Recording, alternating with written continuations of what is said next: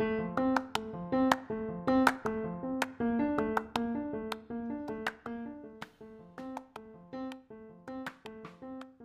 no te olvides seguir en mis redes sociales, Instagram, luisleón05-domínguez y en Facebook como Luis León Domínguez. Hola, ¿qué tal? Soy Luis del espacio de Luis y hoy regresamos con un podcast nuevo para el día de hoy. Sí, ya sé que pasó casi un mes, un mes y una semana exactamente, desde el último capítulo que subí. Pero bueno, eh, estoy de vuelta ahora y vengo todo renovado para esta temporada 2020. Estoy empezando a preparar algunos programas que serían normalmente ya salí de vacaciones y también les explicaré el motivo por qué no he estado subiendo podcast y el motivo también que, que se viene para el 2020 y este lo que tengo para el día de hoy. Bueno, ¿qué se viene para el 2020? Para empezar, sé que debería ser hasta el final. Pero primero voy a empezar porque lo que, que se viene, después empezaré por lo que qué pasó y finalmente hablaremos del tema del día de hoy. Lo que se viene para 2020 exactamente, porque salí de vacaciones y ahora estoy libre. Exactamente salí el 13 y eh, desde el 16 he estado libre y hoy recién he decidido grabar porque ya me vinieron ideas. Entonces tengo tengo desde el lunes 16 eh, he tenido de diciembre hasta exactamente el 20 perdón hasta el sábado 20 29 porque es 29 hasta el sábado 29 de febrero el domingo es 1 el lunes es 2 y ya va a ser bastante complicado subir así seguidamente Exactamente porque empiezan las clases, ¿no? Entonces sería algo lógico. Bueno, ahora les tengo que comentar otro tema. ¿Por qué no he estado subiendo podcast cada semana o cada 15 días o lo que sea? El motivo fue porque ya estaba en los finales, estaba ya preparándome para ya terminar el curso y tenía que esforzarme porque en, un curso nomás estaba yéndome un poco mal. Pero menos mal, ahora me he esforzado y voy a salir con buenas notas. Creo. no, mentira. Voy a salir con buenas notas, así que por eso no se preocupen. Voy a estar bien. Hablo como si mi papá me vaya a matar. Pero bueno, voy a estar tranquilo porque ya he estudiado lo suficiente. También he estado preparándome. Y ahora estoy libre. Tengo el tiempo para grabar. Y no se preocupen por ello porque capaz suba interdiario o capaz suba diario, no se preocupen por eso, pero mañana sí va a estar bastante complicado, se los comento porque, en primer lugar, es el cumpleaños de mi hermana, entonces voy a estar todo el día ocupado. En la tarde llegaré, me bañaré y en la noche, exactamente, es van a celebrarle el cumpleaños de mi hermana con el de mi mamá, porque el de mi mamá es el sábado, día siguiente, pero va a salir, así que no se preocupen. De paso, desde acá le mando un saludo para mi hermana. Feliz cumpleaños. Ya sé que lo va a pasar con ella, pero me gusta también festejarse al público y a mi madre, que me dio la vida, también un feliz cumpleaños. No se preocupen, que las quiero mucho. Ahora, vamos con el tema del día de hoy.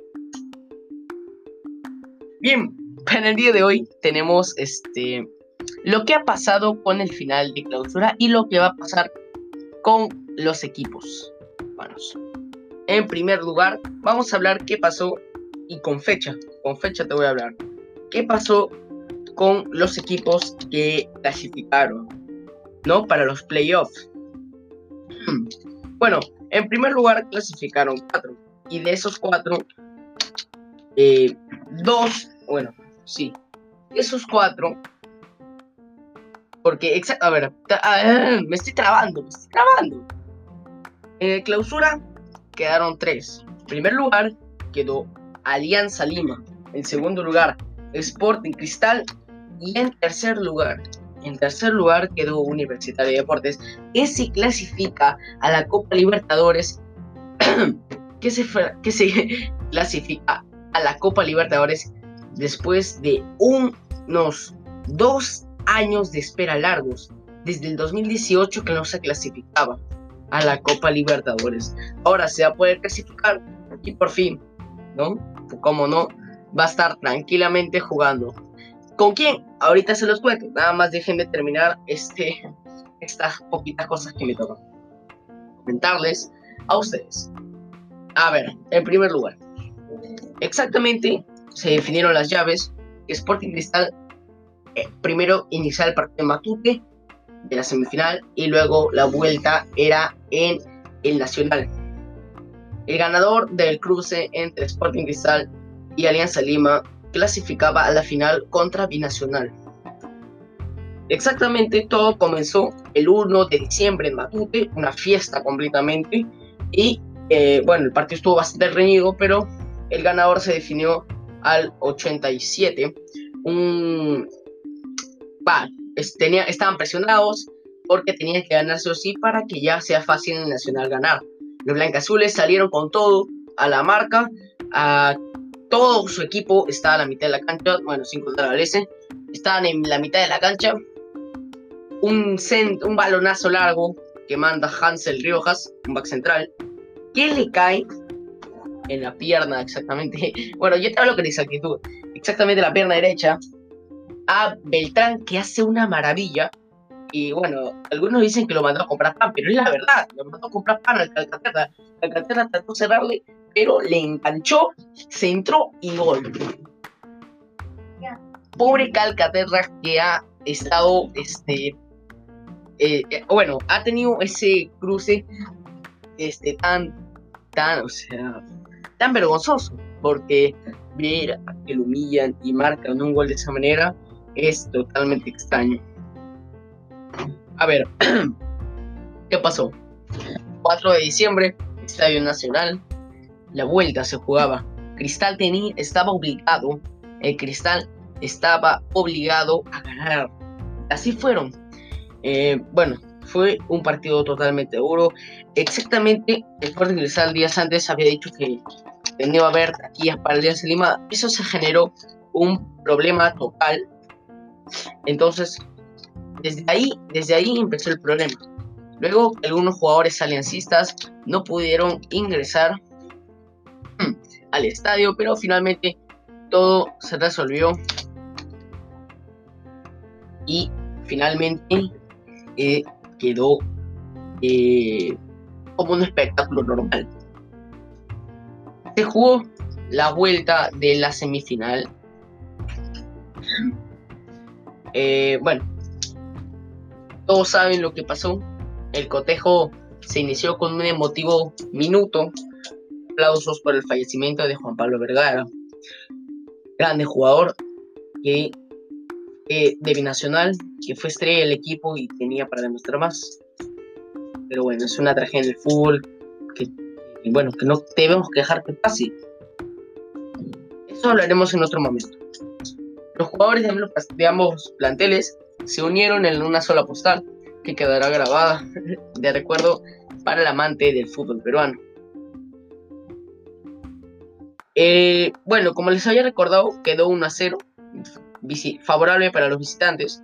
En la primera etapa, sí, en la primera etapa, eh, el primer tanto llegó sobre los 13 minutos de la primera etapa. Cachito Luis Ramírez fue quien, eh,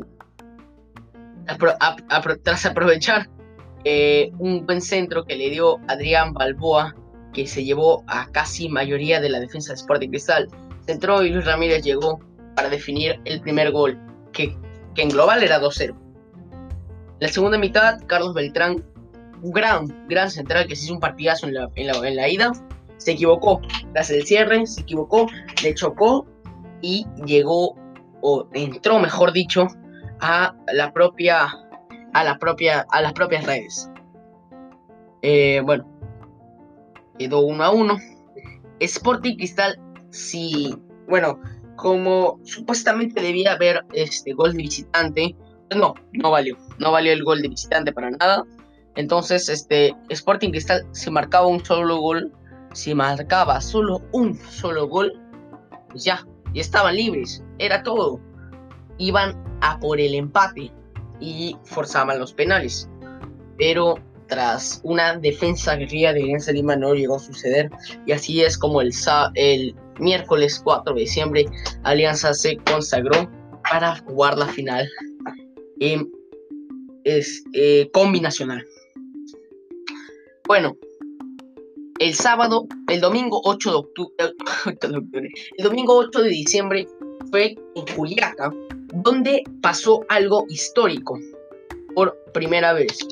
Eh, se usó, se había dicho que se iba a usar, pero recién eh, fue cuando se usó por primera vez, fue el uso del bar. El uso del bar en, en el estadio de Juliaca, un estadio que queda bastante lejos. Bueno, fue donde se usó por primera vez el bar, que fue bastante cuestionado. fue bastante cuestionado por los diversos problemas que hubo. Bueno, para mí fue totalmente parcial. Por los problemas que hubo fue totalmente eh, criticado por el codazo de eh, Rodríguez hacia el jugador, el capitán eh, Aldair Fuentes. Un codazo que solo cobraron amarilla y luego un pisotón de Anthony Rosell que yo no justifico para nada, no sé por qué lo justifican o una equivocación. Fue el pisotón y lo expulsaron. Bueno, fue eso y quejaron, se quejaron para que se repitiera el partido. Pero eh, bueno, acabó el partido con un resultado de un 4-1 bien jugado porque empezó a ganar eh, Alianza Lima. Pero luego vinieron los cuatro goles muy buenos de el club de Juliaca. Criticaron bastante criticaron bastante la actuación del árbitro, del árbitro, porque no, eh, no era este, muy favoritoria para los visitantes. Para nada. Bueno, en este caso, yo, eso sí puedo asegurar que hasta a mí no me ha parecido. Eh,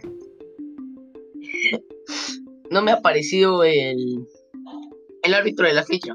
Y es más, es más, luego de todo lo sucedido, este. Después del partido, Michael Espinosa este, declaró que va a ir a que se fue, que va a ir a quejarse, va a ir a quejarse por eh, tantas críticas que le recibió. Finalmente, Alianza Lima quería anular a toda costa el partido. Y hubo algo que sí tenía el favoritismo. Eh, Alianza Lima eh, reclamó que el árbitro Michael Espinosa ya se había dirigido en el partido de Cristal, la vuelta. Es decir, y en la regla eso tiene totalmente razón. En la vuelta no, no, eh, también le dirigió. Pero según las leyes del fútbol peruano, exactamente en el artículo 95 indica que un árbitro no puede dirigir a un equipo, a un mismo equipo, si no ha pasado un partido de diferencia. Bueno, mira, hermano, te voy a hablar así, porque me, me indigné mucho, me sentí muy molesto, y bueno, te lo digo así, y sin más.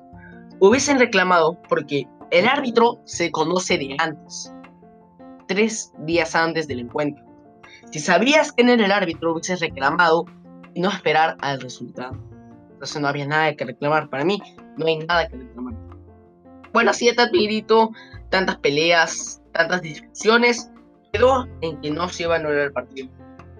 La vuelta se jugó el 15 de diciembre en el estadio Matute, una fiesta. Eso sí puedo reconocer que Alianza que hace muy buenas, eh, que tiene muy buena hinchada, que apoya a la beneficencia de algunos eh, hospitales, de algunos centros o aldeas SOS. Pero bueno, fue una, fue una fiesta bastante bonita que se pudo disfrutar. El resultado quedó 2-0, favoritario, favoritorio para el club eh, binacional, porque Alianza tenía que meter 4 goles para pasar y 3 para empatar. Si Alianza metió uno más, era eh, el empate y lo forzan los penales, pero no. Finalmente Binacional se quedó eh, amargo porque no celebró bien. su, jugador favorito, Juan Pablo Vergara, falleció. Y, ellos campeonaban. Y ya no quedaba de otra. Pero bueno, campeonaron y fue una revancha que cobraron ellos. Ahora, ya que ha pasado todo esto, ya que tenemos el campeón 2019, solo queda eh, saber qué, qué va a pasar. ¿Qué va a pasar con esos equipos? Bueno, en primer lugar, el, a ver, la tabla quedó definida para cuatro que clasificaban a las Libertadores y cuatro que se iban a la Sudamericana. Los que se van a la Sudamericana son. A ver, espera, me estoy confundiendo. Los que se van a la Sudamericana, la Copa Sudamericana, son Sport Huancayo, Melgar Real Garcilaso y Atlético Grau. Por primera vez un equipo Atlético Grau, el primer equipo que es de segunda división, que va a una Copa Internacional. ¿Pero por qué? Porque Atlético Grau ganó la Copa Bicentenario que se jugó entre julio y agosto de este mes, de este año. Eh, bueno, Atlético Grau también es un buen club y todos también son los cuatro que han clasificado también son unos excelentes clubes. Yo creo que van a salir a demostrar todo lo que se pueda dar. Ahora, los de la Copa Libertadores, eh, ya se conocen las fechas para los debuts y contra quienes eh, se van a enfrentar. Vamos a empezar con el más bajo al más este. En este, disculpe. En este caso, empezaremos. Universitario. Eh, bueno, Universitario, Sporting Cristal, Alianza y Binacional son los cuatro que clasificaron a la fase de la Copa Libertadores. Ya se conoce la fecha para los cuatro y eh, Cremas y Celestes serán los primeros en tomar las decisiones porque recayeron en las fases previas. Universitario jugará el partido inaugural de la Copa Libertadores cuando visite al Carabobo de Venezuela el martes 21 de enero a las 5 y 15 en horario peruano. Mientras que el Sporting Cristal lo hará el 6. Lo hará el 6 de febrero en Montevideo o Guayaquil, todavía no se sabe. ¿Por qué? Porque están esperando al, al que clasifique de los dos equipos no, no tengo el dato exacto ahorita, pero son dos equipos y los dos que ganen, uno de los dos que gane va a clasificar y jugará con Sporting Cristal. Ahora, el fixture es el martes, 21, el martes 1 de enero. Estoy hablando de estupideces, perdón. Estoy un poco más de la garganta. El martes 21 de enero, Universitario visita al Carabobo a las 5 y 15 de la tarde. Y el martes, una semana después, 28 de enero, el Carabobo viene a Lima y juega a las 7 y media con Universitario de Deportes. Sporting Cristal espera a Progreso o Barcelona, ahí está, ya saben el dato. Progreso Barcelona, quien gana se enfrenta con Sporting Cristal. Progreso Barcelona, quien gane los dos será el visitante que tendrá que, bueno, cederá. ¡Ah!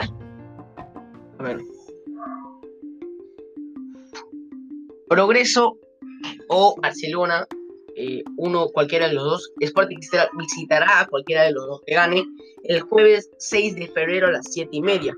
Y una semana después, el jueves 13 de febrero, este, Progreso Barcelona vendrán a Lima a jugar con Sporting Cristal a las 7 y 30. Picture de Alianza Lima, esto sí está definido bien. El jueves 5 de marzo empieza todo para Alianza Lima iniciará otra nacional de local eh, acá en Lima. Luego tendrá que visitar al Racing el 12 de enero, perdón, 12 de marzo a las 7. Tendrá luego que visitar a Mérida el miércoles 18 de marzo a las 5 y 15. Luego tendrá que visitar a Racing. Bueno, no, tendrá que recibir a Racing el miércoles 8 de eh, abril a las 7.30. eh, recibirá también a Mérida el miércoles 22 de abril a las 7.30 y visitará finalmente, cierra su fase de Libertadores. Ojalá que le vaya bien este equipo peruano. Visitará a Nacional, eh, Nacional Montevideo, el miércoles 6 de mayo a las 5 y 15. Picture de Binacional. Binacional empezará todo el 5 de marzo. Cuando a las 9, 9, uy, el partido termina, bueno, está bastante bien. A las 9, ah, bien para ver, ¿eh? El jueves 5, no, perdón, el jueves sí, el jueves 5 de marzo eh, visitará a Sao Paulo a las 9 de la noche. El miércoles 11 de marzo visitará a River Plate. Bueno, en este caso visitará a River Plate en Argentina. Sí, tuvo una pequeña confusión. A ver, vamos a, retroceder. El jueves 5 de marzo va a recibir a Sao Paulo a las 9. El miércoles 11 va 11 de marzo va a visitar a River Plate. El martes 5 eh, de el martes 17 de marzo, estoy leyendo mal. El martes 17 de marzo a las 7:30 y eh, recibirá a la perdón. Perdón, tampoco. A ver, perdón. Visitará a la LDU de Quito recibirá el martes 7 de abril. Visitará River Plate a las 7.30 partidazo. Y el, martes 21 de abril a las 7.30 visitará a la LDU de Quito. El martes 5 de mayo a las 7.30 visitará a Sao. No se olviden ya de todos los datos, no se pueden olvidar de todo.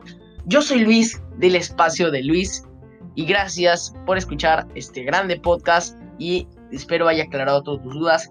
Y nos vemos en un nuevo podcast. Adiós.